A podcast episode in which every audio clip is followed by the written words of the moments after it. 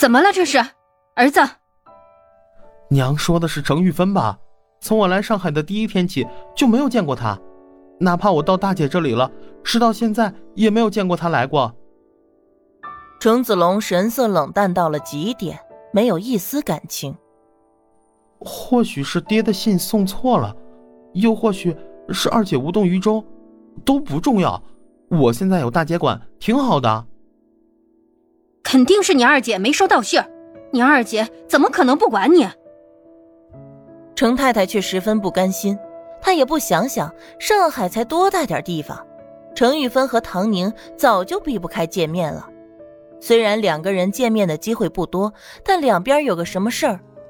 对方大概都是晓得的，说信儿没有收到，这也太站不住脚了。他还想再说，却见儿子已经冷冷的闭了嘴，似乎也没有耐心再和他分说了。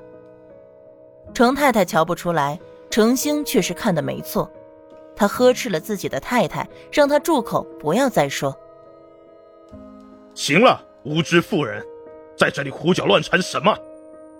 让你承认宁姐儿对弟弟好就这么难？莫要再胡搅蛮缠，别忘了教训。程兴一开口，程太太哪怕心里再不服气，嘴上也不敢再反驳。只是谁都知道他在憋气，一时间气氛很是尴尬。唐宁可不想白白的做烂好人，当下说道：“你们要是对我有意见，觉得我处事不公。”或者怕我贪了子龙的各项费用，也可以让程玉芬管着。只要程玉芬和子龙双方都愿意，我也没什么好说的。难道真的当他是个包子吗？唐宁这辈子最不可能做的就是那受了委屈不吱声的包子，在他这儿那就要服他的管，别人都不能说这些不三不四的闲话。别以为给钱就行了。给钱是应当的，又不是给他花的，干脆一次说清楚，省得以后提起来还不清不楚的。唐宁想起来就觉得腻歪。这，程太太心动了。是啊，都在上海，就算儿子回不去，也能去自己女儿那儿啊。玉芬是他生的，做什么都向着他。哪像这个没心肝的唐宁，看着他就像看着仇人一样。程子龙不用看就知道他娘在想什么，他简直不敢想，要真是二姐来管着他，那这以后的日子……爹娘，我在大姐这里挺好的，我就愿意让大姐管我。他噌的一下站起来，怒气冲冲的说：“你这孩子！”还小呢，这事儿爹娘会做主的。你小孩子家家的，两个姐姐都会好好照顾你的。程太太连忙安抚他。唐宁哼了一声：“ 那可不一定，我可是看心情的。什么时候心情不好了，他就不愿意照顾了。”大姐，程子龙红了眼，转头冲着他爹吼：“爹！”你到底是不是个男人？能不能管好我娘？我要在上海读书求学，你们能不能别拖我后腿？我不成才了，以后怎么给你们养老送终？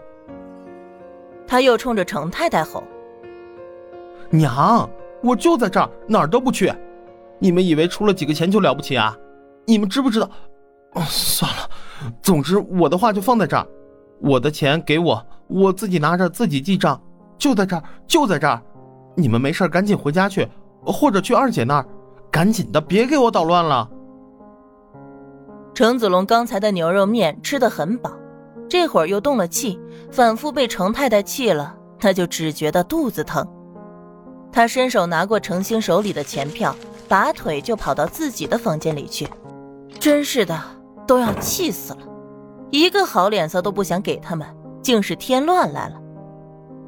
你看这孩子从小就急脾气。像老爷，程太太想要找回面子，尴尬的笑了笑。我这不是也没别的意思，老爷您说句话呀。我说什么话？程星阴沉沉的。你话这么多，一个顶两个，还用得着我说话？这是在责怪他了。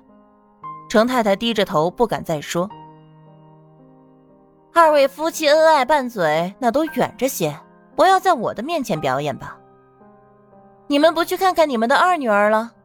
毕竟她还没收到信儿呢，还不快去看看，到底是哪里搞错了？这是要送客了，在场的人全都听明白了。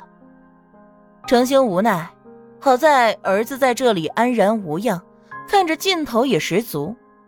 大女儿虽然嘴上不客气，但实际行动还是很照顾儿子的，要不然儿子也不会这么信赖他。有这样的姐弟情分在，他也就放心了。别管大女儿现在怎么恨自己，只要还能关照弟弟。证明心里还是有这个家的。不过程星的想法要是被唐宁知道了，肯定会非常的不屑。他做事情是分人，而不是分家庭。好在那两夫妻俩算是走了，所有人都松了口气。小芳同仇敌忾地说：“哼，程太太还是那个样子，一点道理也不讲。别怕。”他嚣张不起来了，没看到咱们小姐越来越好，他那边的小姐缺。吴妈最后说的含糊不清，小芳却懂了。说的也是啊，也不知道哪来的底气来找我们小姐的麻烦。两个人小声说着闲话，唐宁却走到了程子龙房间门外，他伸手敲了敲门，是我。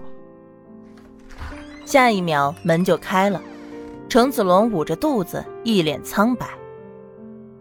这是怎么了？肚子疼，都是被他们气的，被他们给气的。程子龙疼得直抽气，唐宁连忙扶着他躺下，看着他的身体蜷缩成一团。小芳，你跑得快，去请大夫来，估摸着是肠胃出问题了。他冲着窗外扬声喊道。小芳哎了一声，拔腿就跑，人已经到了外面。街尾就有个大夫是坐诊的，医术还不赖。小峰知道唐宁的意思，飞似的去请人。